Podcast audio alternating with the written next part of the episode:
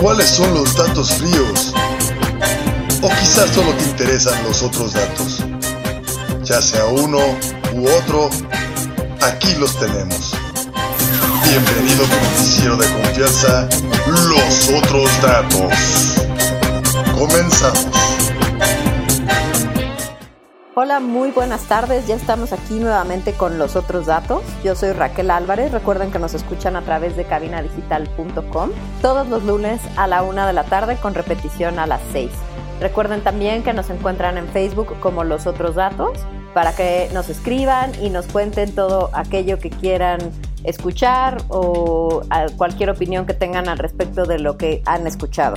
Bueno, como ya saben bien, vamos a empezar con las noticias internacionales y bueno, resulta que el presidente Trump y el presidente AMLO parece que salieron de la misma escuela de política porque el presidente de Estados Unidos decidió que era muy buena idea compartir un video donde hay un enfrentamiento entre manifestantes eh, partidarios republicanos, que es el partido de donde salió Donald Trump, y los partidarios de los demócratas, que son en el caso, por ejemplo, de Joe Biden y eh, Barack Obama. Entonces, eh, resulta que el presidente decidió que era una super idea compartir un video donde ambos representantes o partidarios del gobierno, de los diferentes partidos, se estaban enfrentando. Y el tema fue que obviamente los, los manifestantes del lado republicano estaban haciendo alusiones a todo esto de la supremacía blanca, del poder blanco, de la separación esta racial, que no entiendo ni siquiera por qué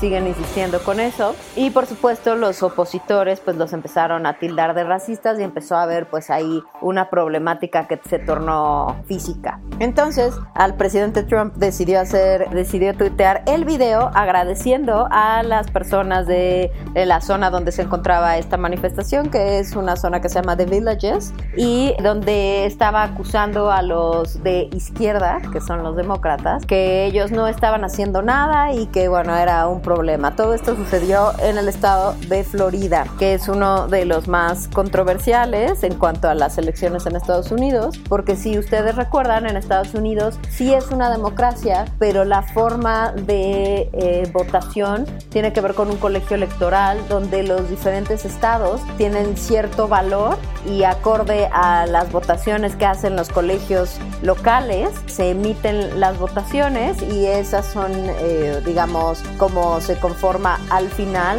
el, el, valor de los votos y al final pues se escoge así al presidente. Es una situación muy compleja y desde que ganó Donald Trump han intentado hacer modificaciones al respecto de este colegio electoral porque bueno, pues al final en el caso de cuando ganó Donald Trump. En realidad la mayoría de los votos había ido hacia Hillary Clinton, pero por justo este tema de los conteos y de los valores de los diferentes estados y todas estas cosas que les digo, al final por eso ganó Trump, no por haber tenido mayoría de votos. Entonces, bueno, eh, también el problema es que por el momento las cámaras tienen una mayoría republicana, lo cual le facilita el camino a Donald Trump, ¿no? Y precisamente este ahorita desde, desde todo el mes de junio se están llevando a cabo lo que ellos llaman las elecciones primarias, que es justo esta elección de pues las cámaras, ¿no? Entonces, es muy probable que después de todas estas situaciones que se han estado presentando en Estados Unidos,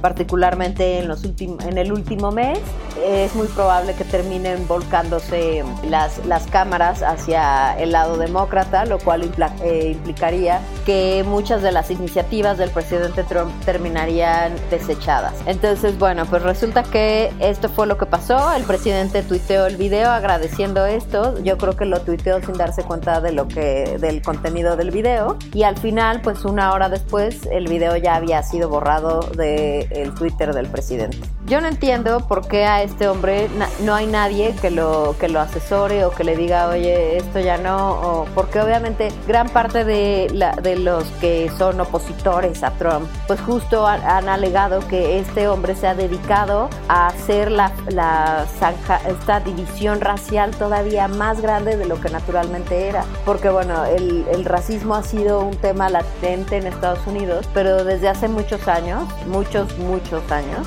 el racismo había quedado como un tema ahí oculto, ¿no? Como eh, puesto debajo de, como si le hubieran puesto una piedra encima y pues estaba muy mal visto y toda esta situación. Pero en el momento en el que Trump llegó al poder, empezó a exacerbar todas estas eh, grupos de supremacía blanca y el Ku Klux Klan. Y pues ya ven que uno de los fuertes de Ku Klux Klan además fue de su asesor durante un buen tiempo. Entonces, obviamente la franja esta racista, todos estos racistas de closet, pues empezaron a salir y ahora creen que está muy bien. En realidad, evidentemente, el problema del racismo tiene que ser atacado desde la base, ¿no? Para terminar con él. Pero aún así, el hecho de que ya estuviera controlado, pues de cierta manera apoyaba un poco a los grupos que lo sufren. Porque bueno, en Estados Unidos la gente esta que tiene este dejo racista, pues no se da cuenta que la minoría son ellos, ¿no? La minoría son justo los que se creen la raza blanca poderosa, son actualmente los, los menos en Estados Unidos. En Estados Unidos, como bien saben, hay una mezcla impresionante de asiáticos, de latinos, eh, obviamente de eh, locales afroamericanos que llevan de generaciones y generaciones y generaciones viviendo, en, o sea, siendo parte de la sociedad americana y sin embargo estos eh, pues blancos caucásicos que en la mayoría de los casos ni siquiera es que ni siquiera el cuento este de la sangre pura existe porque no existe. Entonces ellos son la, la, minoría y sin embargo son eh, siguen teniendo este white privilege, ¿no? Entonces se ha vuelto una situación muy compleja y desafortunadamente el presidente ha seguido pues metiendo el dedo en esa llaga de manera negativa en lugar de tratar de solucionarlo. Entonces la verdad es que se tiene bien merecido lo que va a terminar pasándole en las elecciones porque aparentemente en la votación demócrata, porque los demócratas ahora tienen que votar dentro del partido precisamente para elegir al que será su representante para convertirse en presidente. En este caso, el que fuera el vicepresidente de Barack Obama, Joe Biden, es el que está de primer, o sea, como encabezando las, las encuestas y que muy probablemente termine siendo él el candidato para convertirse en el nuevo presidente de Estados Unidos. Y Obama y Biden llevaron a cabo una sesión virtual con 175 mil asistentes demócratas y gracias a la presencia de Barack, finalmente consiguieron 7.6 millones de dólares para financiar la, la campaña presidencial de Joe Biden, ¿no? Entonces, me parece que va a haber ahí un tema muy importante porque al final Joe Biden tiene como muy buena percepción dentro de toda la gente que estuvo, que tuvo capacidad de votar cuando estuvo Barack Obama. Entonces, me parece que va a ser una competencia bastante ruda a la hora que sea Trump el que quiera volver a reelegirse y Joe Biden sea su contrario. Pero bueno, pues veremos a ver cómo resulta esto, este tema. Como, como se acordarán, ahora en, en Europa se ha abierto ya mucho más el tema social, ya la gente está pudiendo salir de sus casas y están pudiendo llevar una vida relativamente normal. Y desde hace un mes se retrasaron las elecciones presidenciales en Polonia y resulta que finalmente este fin de semana se llevaron a cabo las elecciones para elegir al nuevo presidente. El presidente actual, que se llama Andrei Duda, es un conservador de 48 años, salido del eh, Partido Nacionalista Ley y Justicia y está en la, en la boleta electoral con 10 candidatos más y él está buscando un segundo mandato de 5 años. Al parecer, ninguno de los candidatos que están en la boleta, incluido el presidente, tiene la capacidad de obtener más del 50% de los votos, que es lo que se necesita para que no haya una segunda vuelta de elecciones. Entonces, si no hay un candidato que naturalmente tenga 50% en adelante de los votos, se tiene que llevar a cabo otra votación donde nada más se eligen a los dos candidatos que hayan tenido la mayor cantidad de votos y, y esos dos son los que se disputan la segunda vuelta de la votación. Estaremos en eso porque todavía no se han dado los resultados de quiénes son los que al final van a terminar yéndose a la segunda vuelta de votaciones en Polonia. También se están llevando a cabo elecciones municipales en Francia, que parece que van a terminar siendo un retroceso para el presidente actual Emmanuel Macron, que la verdad es que me parece pues que es un poco negativo porque al final Macron ha sido un presidente que ha, ha sido muy proactivo en cuanto a las necesidades francesas y su colocación en la Unión Europea. Y por último, resulta que el problema del COVID no ha dejado de crecer en Ecuador. No sé si se acuerdan, pero hace tiempo, muy al principio de toda esta situación, se reportó que en Quito, bueno, en las principales ciudades de Ecuador, pero principalmente en la capital, había un desbordamiento brutal en el, en el sistema salud y entonces estaban dejando los cadáveres en las calles, literalmente. Entonces, bueno, pues hasta ahora el alcalde pues no ha quitado el dedo del renglón diciendo que pues los servicios de salud están a punto de colapsar, sino es que ya están rebasados desde hace varias semanas. A mí me parece que es más bien eso. Y eh, los servicios están absolutamente rebasados. No hay manera de darle protección o atención a toda esa gente que está llegando a los hospitales y el número de casos de contagio sigue aumentando. Y pues esto tiene un poco que ver con lo que está pasando en México, ¿no? O sea, yo creo que el la, la, problemática real tiene que ver obviamente con las reacciones del gobierno, pero también tiene que ver con los ciudadanos. O sea, el gobierno no, no lo puede hacer todo y mucho menos si el gobierno que se tiene es de puros estúpidos, ¿no? Pero si el gobierno no está ejecutando de manera correcta o no está dentro de sus capacidades controlarlo, como es este caso, pues los ciudadanos también tendrían que poner de su parte y sin embargo no lo están haciendo. Y es un tema que está sucediendo en América desde Estados Unidos hasta Argentina, ¿no? No están entendiendo, el, o sea, obviamente en, en, en, en Brasil, en Estados Unidos y en México no es solo que no estén entendiendo, sino que los gobiernos no parecen estar poniendo nada de su parte para ayudar, pero pues también es la gente, ¿no? La gente en lugar de seguir las recomendaciones de protección, de haberse quedado en sus casas como se les solicitó, como se les solicitó. También tienen este mundo de, no, es que este, esto es un invento del gobierno que nos quiere manipular a todos. A ver, les voy a explicar una cosa y espero que les quede clara. Al gobierno no le conviene que la gente deje de trabajar. Así que no, no podría ser un invento del gobierno para que la gente deje de trabajar y se quede en su casa. No, mis reyes. el gobierno no vive, no es una máquina de dinero.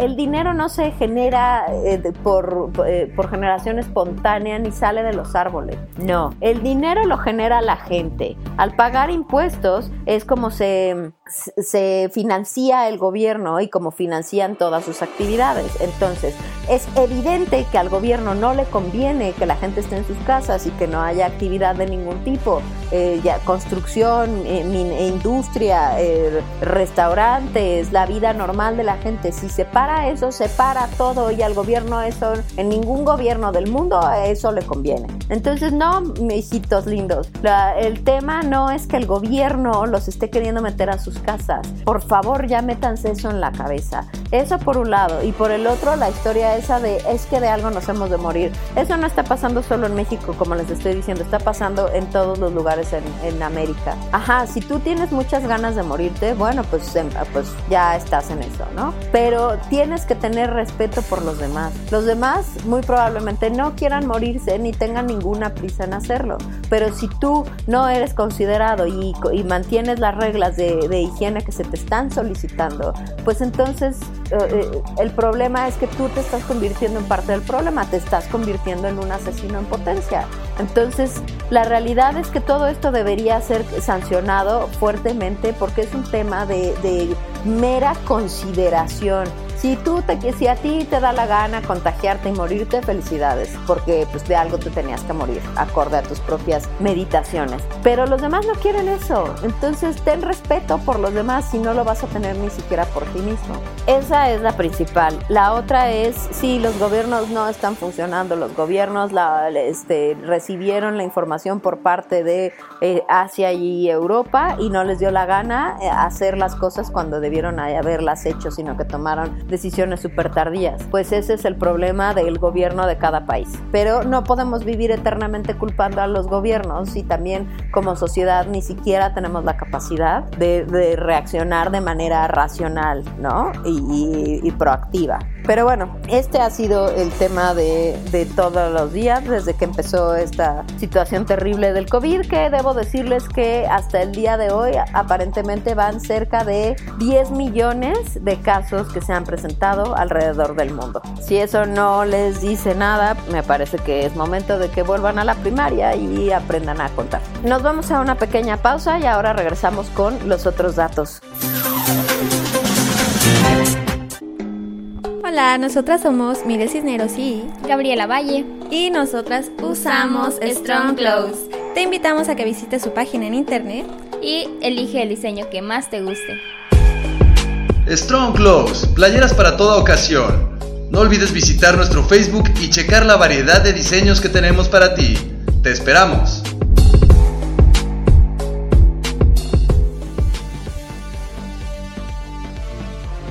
En Cabina Digital tenemos una gran variedad de programas de interés para ti. Tenemos desde terror, salseo, sexualidad y entretenimiento. Sintonízanos todos los días. Revisa el menú en cabinadigital.com y no te pierdas ninguno. Cabina Digital, lo que te interesa escuchar.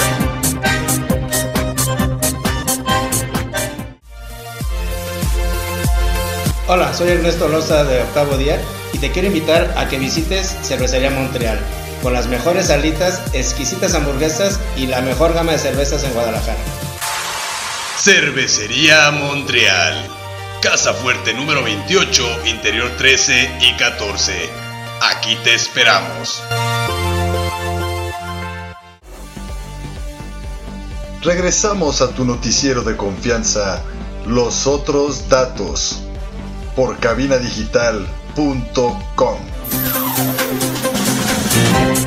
Ya estamos de vuelta aquí con los otros datos y vamos a platicar un poco de noticias nacionales. La verdad es que les tengo que platicar del atentado contra el secretario de Seguridad Pública de la Ciudad de México, Omar García Harfuch. Resulta ser que este hombre iba saliendo seis y media de la mañana de su casa para meterse a, la, a Paseo de la Reforma para ir a sus juntas matutinas con Claudia Sheinbaum, la jefa de gobierno de la Ciudad de México. Y pues al final él iba obviamente en su, en su camioneta, escoltado por otra con toda su tema de su gente de seguridad. Y en el cruce de Reforma y Monte Blanco, que es la parte de las lomas, resulta que una, una camioneta de redilas, acompañada con una suburban blanca, le cerraron el paso a los, a los vehículos de Harfush. Y de, estos, de estas dos camionetas bajaron hombres que, bueno, eh, pues dispararon directamente hacia las, hacia las dos camionetas, ¿no? El conductor y acompañante de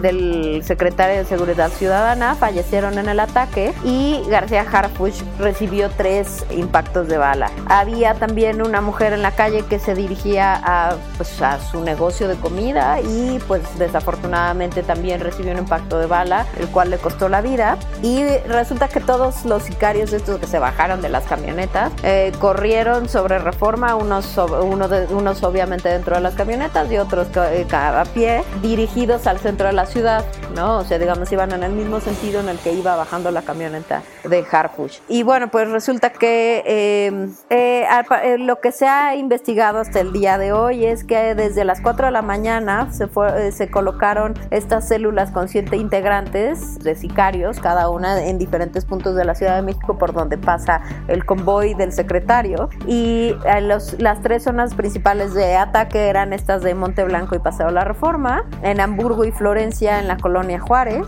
y Monte Blanco y Explanada, que también es en, en, las lomas, en la colonia Lomas de Chapultepec. Y resulta que justo después, o sea, un poquito después, obviamente llegaron todas las patrullas, etc, etc. Y resulta que atraparon a 12 personas, o sea, digamos como dos horas después del atentado, dos o tres horas después, ya había 12 detenidos. A, la, a este momento hay 19 y asegurados un montón de armas. Eh, un montón de coches ahí que, está, que encontraron en una bodega, me parece que en observatorio. La realidad es que toda esta situación, digo, aparte de lo muy negativa que es, porque obviamente hubo decesos, decesos tanto de personal de seguridad como de civiles que ni la debían ni la temían y que iban nada más pasando por ahí, pero hay una serie de bemoles que les voy a platicar. No es que a mí me guste el tema de la conspiración, porque ustedes saben, han escuchado claramente que a mí ese mundo me parece absurdo, pero la realidad es que la situación en México, sobre todo en la Ciudad de México, nunca se ha prestado para esto, ¿no? Eh,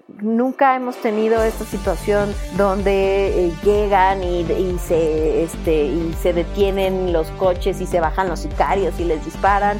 Desafortunadamente esas son escenas que son más o menos frecuentes en estados como Guanajuato, Zacatecas, Michoacán, eh, incluso Jalisco y Monterrey. O sea, son situaciones que se presentan en el resto del, del país, desafortunadamente porque no deberían presentarse en ningún lado, pero se presentan. Pero en la Ciudad de México es muy raro, es una situación totalmente atípica y no es porque la Ciudad de México sea mejor ni diferente ni nada, sino porque simplemente la, la, la, la misma dinámica de la ciudad no lo permite, ¿no? No hay espacio para esas cosas. Obviamente este tema del COVID pues ha dado ciertos espacios porque bueno, la movilidad es un poco mejor en este momento, no tanto ya ahorita que ya vamos al semáforo naranja, que ahorita vamos a hablar de eso también, pero la realidad es que es una situación muy muy rara, ¿no? O sea, este el secretario de Seguridad Ciudadana obviamente todas las mañanas sale del mismo lugar para ir a su junta en, en, con,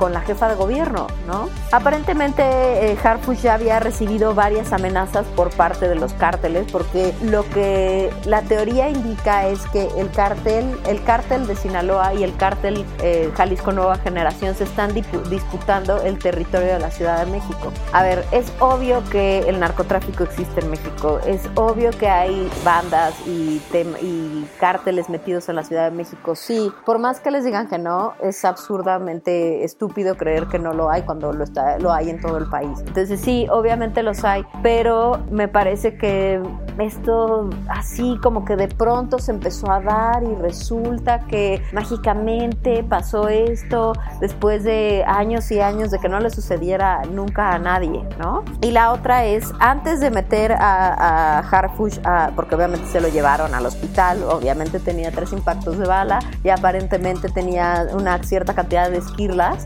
eh, obviamente tuvieron que llevarlo al hospital y antes de la operación hizo una declaración donde decía que él eh, estaba culpando, no con estas palabras, pero que señalaba directamente al cártel de Jalisco Nueva Generación por este atentado, ¿no? La verdad es que pues si, si es el cártel de Sinaloa y el otro los que se están disputando la Ciudad de México, pues me parece que da un poco, o sea, pues podría ser uno o el otro, ¿no? O este de Santa Rosa de Lima, donde acaban de agarrar también a 26 y al final dejaron ir creo que prácticamente a todos. Hay demasiadas eh, como cabos sueltos en todo esto, ¿no? O sea, de pronto habías recibido tantas amenazas y andabas nada más con súper poquita seguridad en una, en una camioneta que no estaba completamente blindada. O sea, entiendo que obviamente los delincuentes traían ya armas de alto calibre, ¿no? De estas que les llaman de uso exclusivo del ejército. Pero aún así, oigan, la verdad es que si sabes que está la problemática tan grande, pues no andas ahí, no te andas con blandengues, ¿no? O sea, metes gente de seguridad en serio y te metes en un, en un vehículo que no, eh, que, que, no sea un riesgo, ¿no? Y sin embargo, pues sí le dio tiempo de hacer declaraciones de que si era culpa de estos o de los otros y este, y de pronto mágicamente se encontraron justo lo que les digo, 19 sospechosos, este, ya atraparon al que fue el, el líder intelectual del atentado. Oigan, a ver, o sea, en México, en la ciudad de México, y me parece que esto se repite en todo el país, pero bueno, yo vivo aquí, les puedo hablar de lo que aquí sucede de manera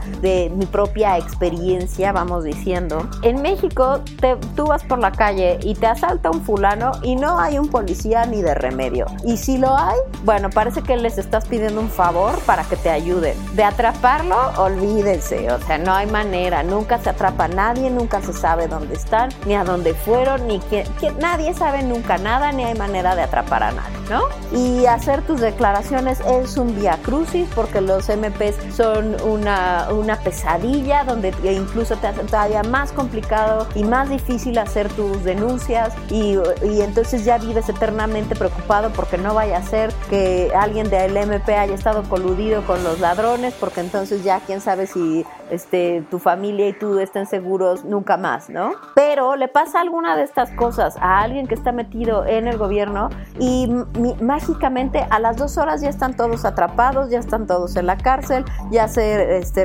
decomisaron todas las armas, todos los coches que tuvieron que ver en el, en el eh, crimen, o sea, todo, todo se soluciona mágicamente, pero si le pasa a un ciudadano de a pie, olvídense, quién sabe, nunca nadie, no se puede, eh, todos están muy ocupados, es, es una pesadilla, ¿no? Eso está pésimo, porque obviamente pues la función de, los, de, todo el sistema de policías pues está para eso y, no, y les puedo afirmar que el 95% no sirve para eso, ¿no? Entonces, además en estas, pues, oye, va, va, a haber un atentado, ya descubrieron hasta dónde, en, otro, en qué otros puntos estaban este, apostados para atacar a este hombre. ¿Cómo, ¿Cómo determinaron todo eso? O sea, no puedes encontrar al fulano que asaltó a una mujer en una cuadra, pero puedes encontrar, pero ya pudiste determinar la inteligencia del, del atentado. ¿No les parece que es demasiado absurdo? O sea, si tienes esa capacidad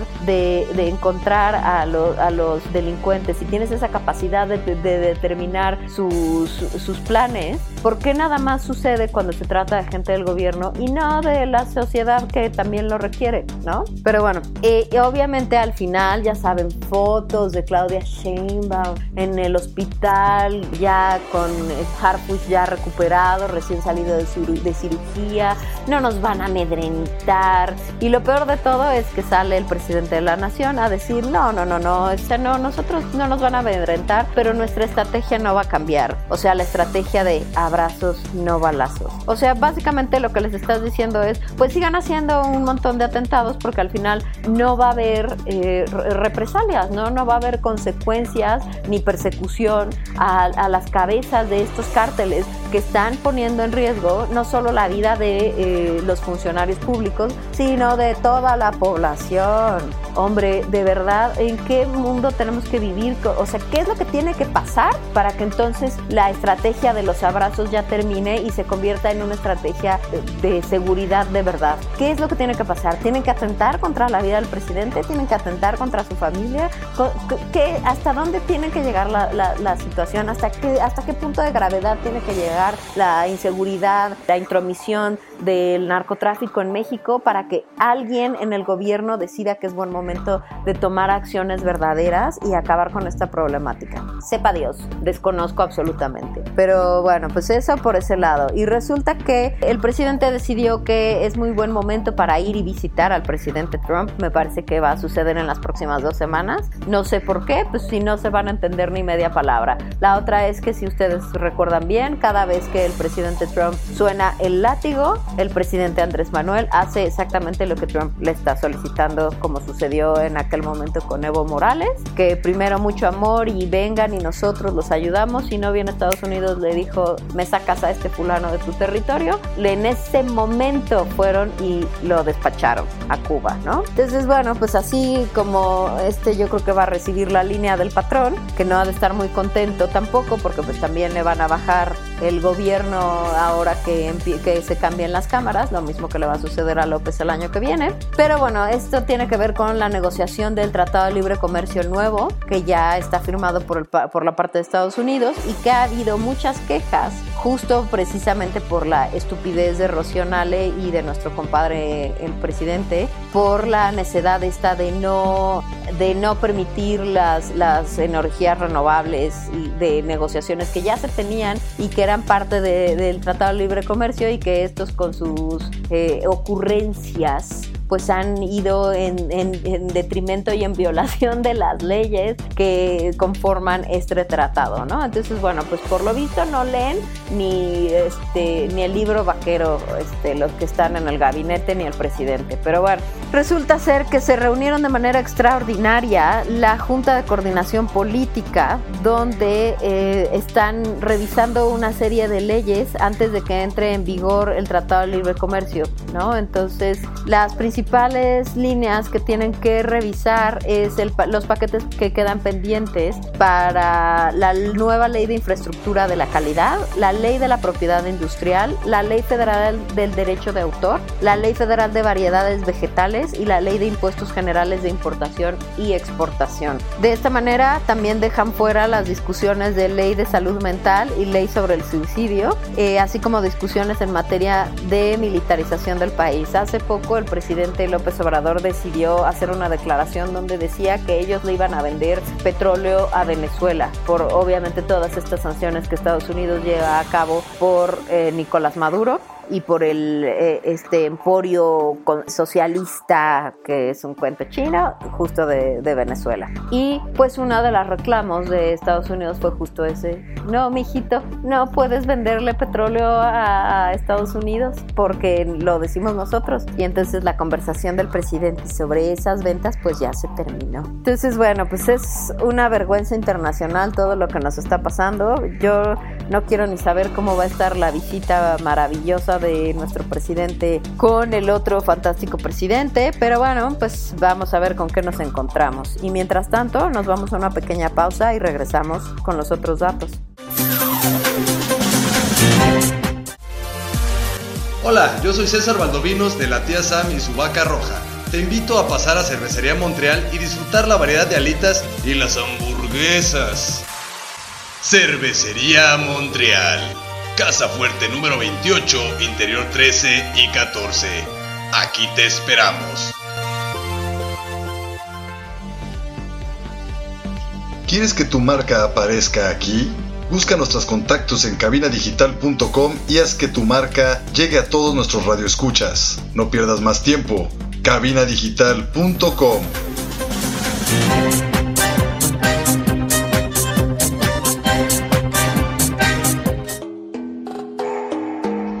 soy Ernesto Loza de Octavo Día. Te quiero recomendar Strong Clothes, la mejor opción para esta primavera y verano. Es Strong Clothes. Strong Clothes, playeras para toda ocasión. No olvides visitar nuestro Facebook y checar la variedad de diseños que tenemos para ti. Te esperamos.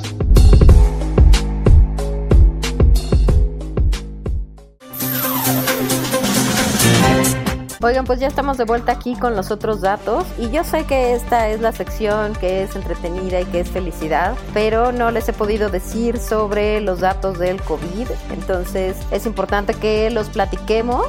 Entonces, actualmente se tienen confirmados 10.114.729 casos. En el caso de Estados Unidos, 2.547.621, 1.344.143 en Brasil y 600 533.563 en Rusia. Las muertes totales suman ahora 501.206 y con Estados Unidos a la cabeza con 125.793. Para todos los que no saben, 18 eh, de los estados de la República van a entrar ya en semáforo naranja y bueno, pues les cuento más o menos cómo va a ser. Lo que se supone que va a empezar es el comercio al menudeo, en los cuales tendrán un horario de operación de 11 de la mañana a 5 de la tarde. Deberán tener una, una forma de entrada y una sola de salida, letreros que señalen este recorrido y lugares de espera señalizados en cajas o filas. No deben usar probadores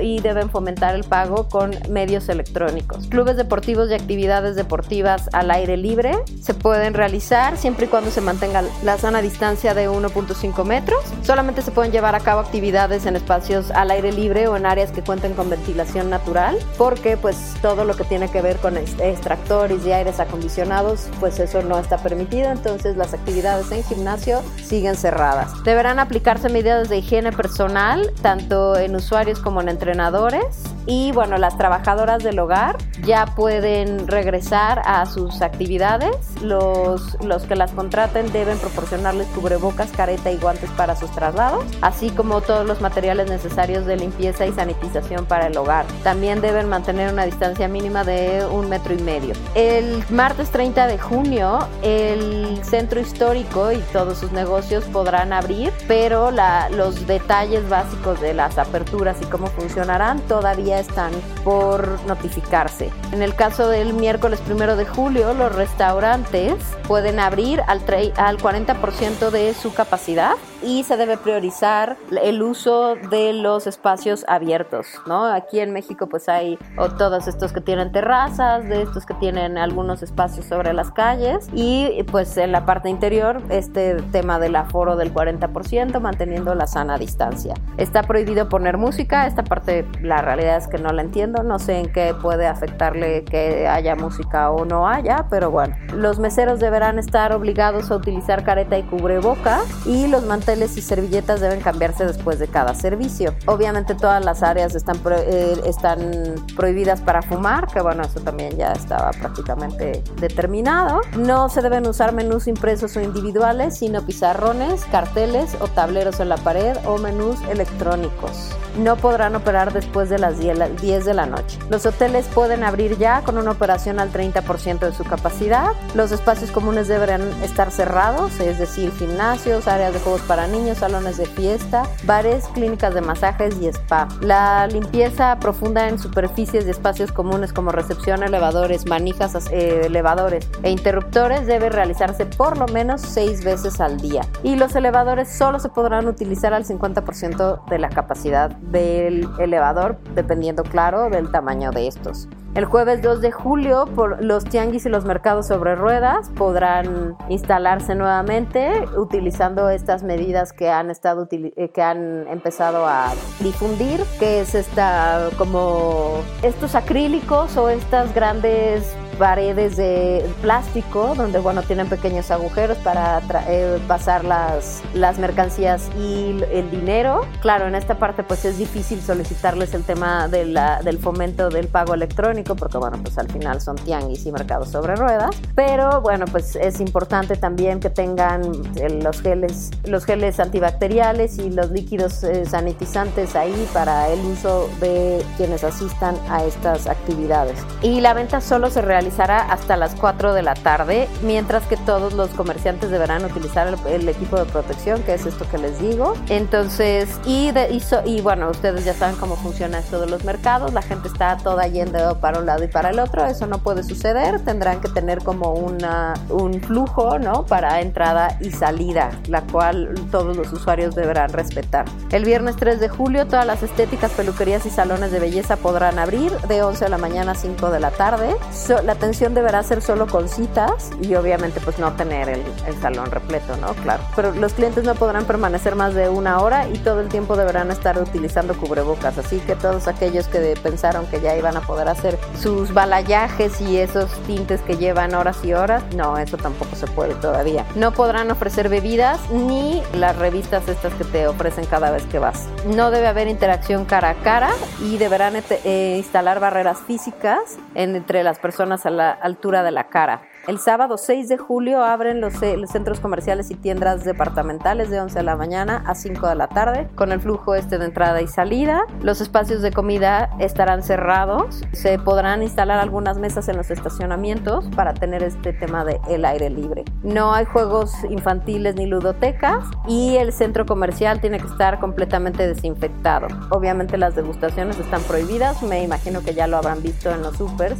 ya no hay las pruebas, nada de eso está permitido y yo creo que no va a estar permitido durante mucho, mucho tiempo. Bueno, pues esto es lo que tiene que pasar en la etapa del semáforo naranja. Lo que dice el gobierno de la Ciudad de México es que ya estamos a 58% de ocupación hospitalaria, entonces eso significa que sí se puede sí se puede transicionar a la siguiente etapa. La realidad es que yo creo que más bien lo que están haciendo es apresurarse a abrir porque pues la economía local y federal pues está pasando por un muy mal momento y mantener el lockdown mucho más tiempo pues eh, podría tener efectos más negativos de los que actualmente estamos viendo. Entonces, me parece que va por ahí. La realidad es que no está bien porque pues es nada más poner a más gente en riesgo. Yo les sugiero que sigan pidiendo las cosas para llevar a sus casas. Les sugiero también que la asistencia a los centros comerciales y todas estas cosas que sea lo mínimo indispensable si es que realmente hay algo a lo que ir porque al final pues si este tiempo nos ha probado algo es que todas esas cosas se pueden seguir solicitando y comprando en línea. No pasa nada, nadie ha muerto todavía, entonces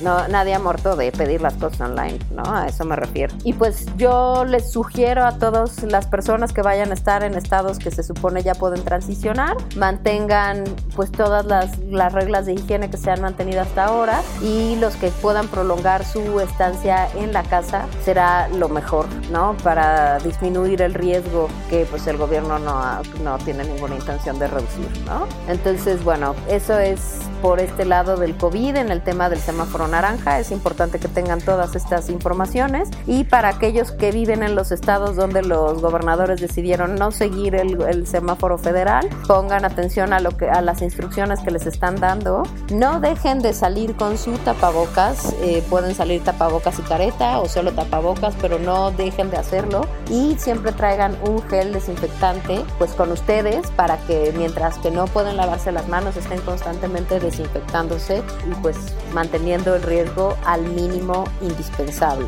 Estas son las recomendaciones que les hacemos en los otros datos. Y ahora ya podemos continuar con el tema de los deportes y los espectáculos. Y miren, resulta que la organización que se dedica a defender los derechos musicales, que se llama BMI, ha enviado varias cartas de cease and desist que significa que deben detenerse, eh, desistir del uso de alguna música por no tener derechos para utilizarlos. Y este caso en particular es un, un cease and desist al presidente Donald Trump, que durante su campaña de reelección ha estado utilizando música de los Rolling Stones sin su consentimiento ni haber pagado las regalías para el uso de esta música. Entonces, los Rolling Stones a través de este BMI, este equipo legal, o sea, el equipo legal de los Rolling Stones y BMI, ya han enviado varias cartas eh, de estas que les digo de, desistirse del uso de esta música y parece que el presidente Trump pues no tiene ninguna intención de entenderlo.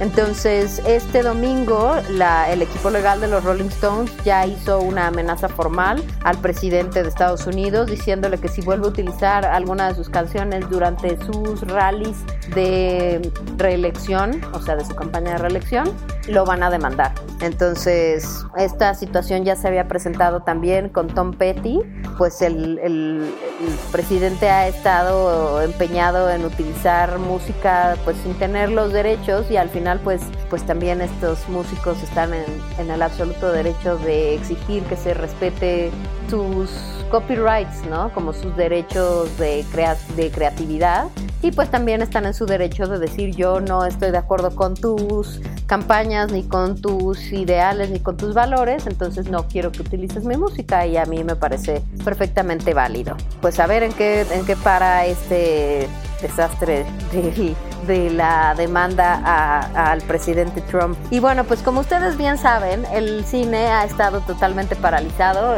o sea, toda la industria de entretenimiento ha estado paralizada durante los últimos tres meses.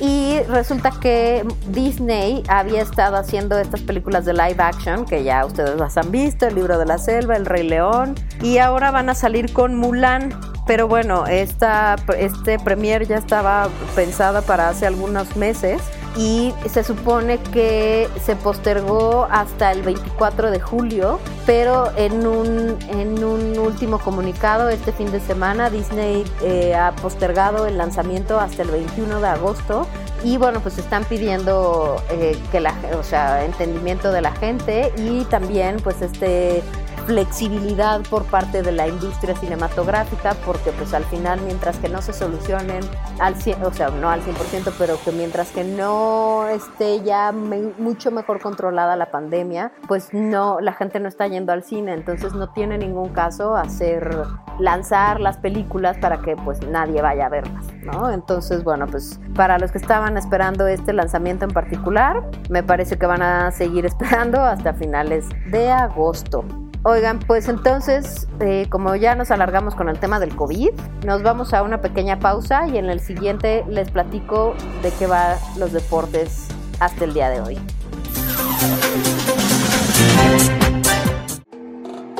Yo soy Samantha Fonseca de la tía Sam y su vaca roja y para estar cómoda uso Strong Clothes. Visita su Facebook y elige el diseño que más te guste. Strong Clothes, playeras para toda ocasión no olvides visitar nuestro Facebook y checar la variedad de diseños que tenemos para ti.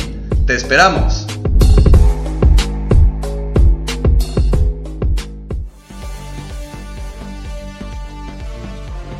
En Cabina Digital tenemos una gran variedad de programas de interés para ti. Tenemos desde terror, salseo, sexualidad y entretenimiento. Sintonízanos todos los días Revisa el menú en cabinadigital.com y no te pierdas ninguno. Cabina Digital, lo que te interesa escuchar.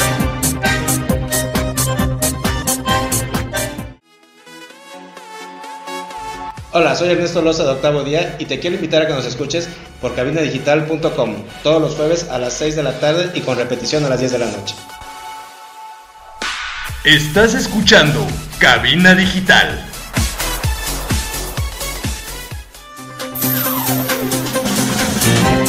Ya estamos de vuelta aquí con la última sección de los otros datos y tal como se los prometí vamos a hablar justo de los resultados de los partidos que se jugaron la semana anterior. Y bueno pues resulta que en la liga española el Levante jugó con el Betis y le ganó 4-2 el Villarreal eh, ganó 2-0 al Valencia. Granada y Elbar eh, jugaron y el Elbar le ganó 2-1 mientras que el Real Madrid le ganó, le ganó al Español por 1-0. En la Liga Premier, el Watford le perdió frente al Southampton por 1 a 3. En la Serie A italiana, el Milan le ganó 2-0 a la Roma, el Atalanta 3-2 al Udinense y Sassuolo y el Verona quedaron empatados en 3. Bolonia le ganó al Sampdoria 2-1, Nápoles 3-1 al Spal y el Inter de Milán 2-1 al Parma. Esos fueron los resultados del fútbol europeo, el cual ya ya está en plena función, aunque los estadios siguen estando vacíos. Bueno, y como continuamos con este proceso que les he estado platicando de todas aquellas noticias que tuvieron un inmenso boom en los medios, eh, la gente hablaba mucho de ellas, fueron situaciones terribles, ¿no? Para mucha gente. Y sin embargo, después de este gran eh,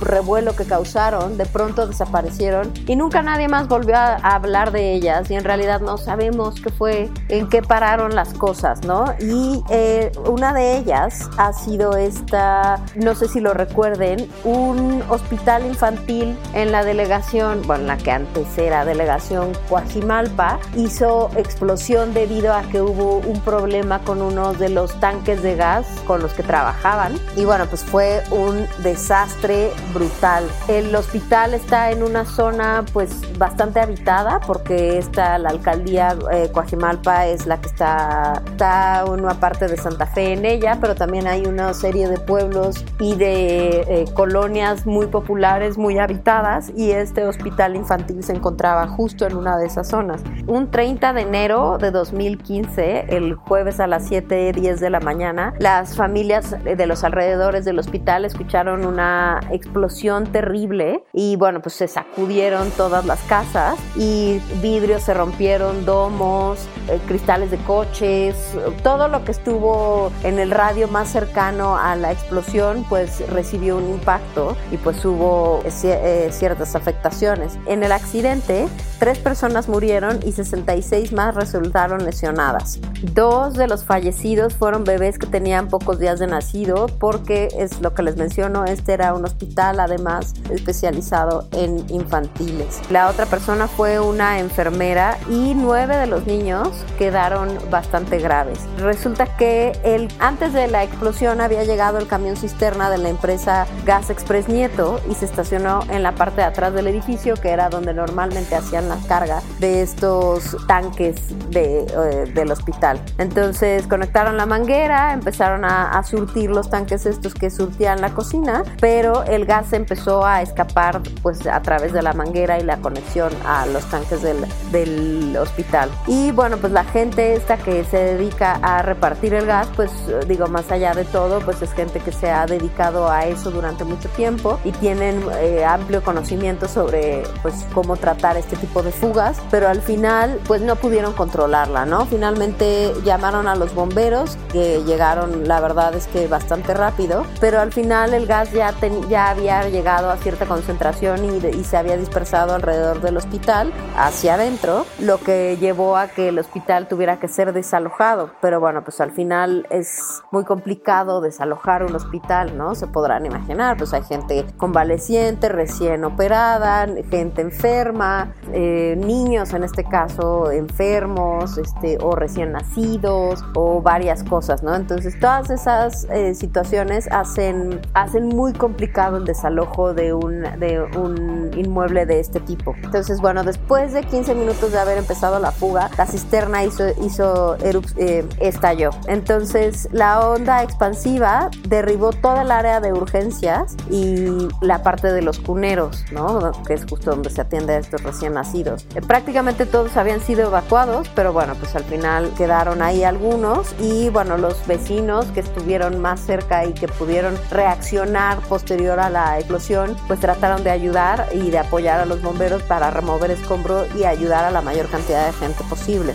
El resultado de esta situación fue que el que era el jefe de gobierno de la Ciudad de México en ese momento, Miguel Ángel Mancera, aseguró que se castigaría con todo el peso de la ley a quienes resultaran responsables del accidente. Los tres operadores del camión de gas eh, quedaron detenidos, mientras que la Secretaría de Gobernación informaba que se revisaban todas las unidades de la compañía que estaban entregando gas, tanto al hospital como al resto. ¿no? Gas Nieto es una de las cuatro empresas más importantes de distribución de gas licuado en México y desde 2007 abastece a los hospitales del gobierno capitalino. La compañía siempre estuvo colaborando activamente con la investigación de las autoridades, pero bueno, pues esta fue una situación que además volvió a alzar la pregunta de por qué se sigue distribuyendo el, el combustible de esta manera, ¿no? Y eh, tanto cómo se distribuye como cómo se transporta.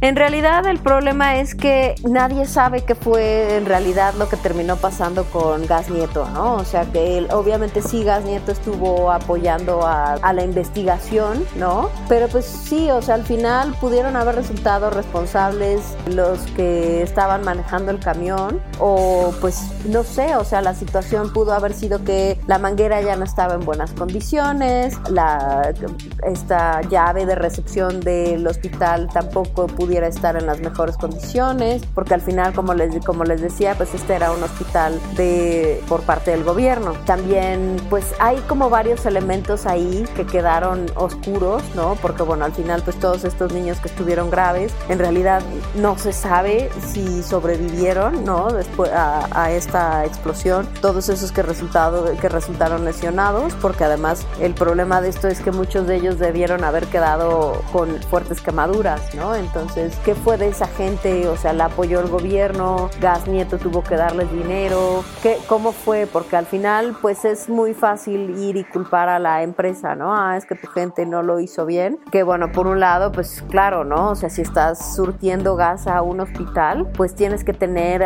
un personal muy capacitado y muy particular, ¿no? No puede ser cualquiera, porque al final los hospitales tienen líneas de oxígeno, tienen eh, un montón de sustancias y de gases activos que pueden ser altamente inflamables y bueno, obviamente pues el gas, ¿no? Que ya bastante flamable es por sí solo. Entonces, yo creo que en estas circunstancias nunca supimos quiénes fueron los que realmente resultaron responsables. El gobierno, por supuesto, se lavó las manos locamente, todo lo que pudo al respecto de esta situación y no sabemos qué fue de toda esa gente lesionada, no sabemos qué fue de los padres que perdieron a sus recién nacidos, recibieron alguna ayuda, algún apoyo, eh, pues ya fuera por parte del gobierno, por parte de Gas Nieto, qué fue lo que sucedió con toda esa gente, ¿no? Y la verdad es que esta fue una nota brutal porque pues precisamente porque estábamos hablando de un hospital donde había niños pequeños y que además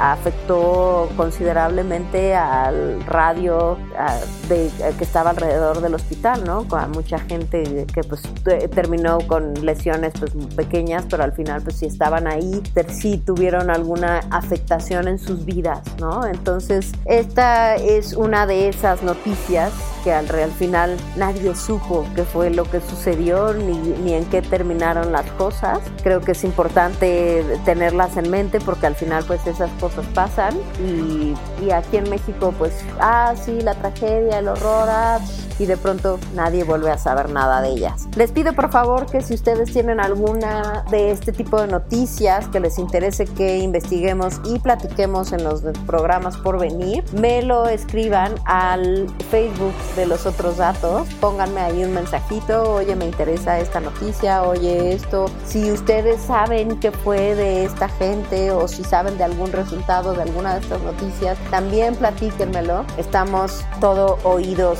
y todos ojos a leer sus comentarios. Estamos encantados de recibirlos. Esto fue todo por hoy con los otros datos. Recuerden que yo soy Raquel Álvarez y nos escuchamos todos los lunes a través de cabinadigital.com a la una de la tarde y que nos pueden escuchar a través de Spotify si no pueden en la transmisión en vivo. agradezco mucho que nos escuchen. Estos fueron los otros datos. Gracias. Gracias por sintonizarnos. Te esperamos en el próximo Los otros datos.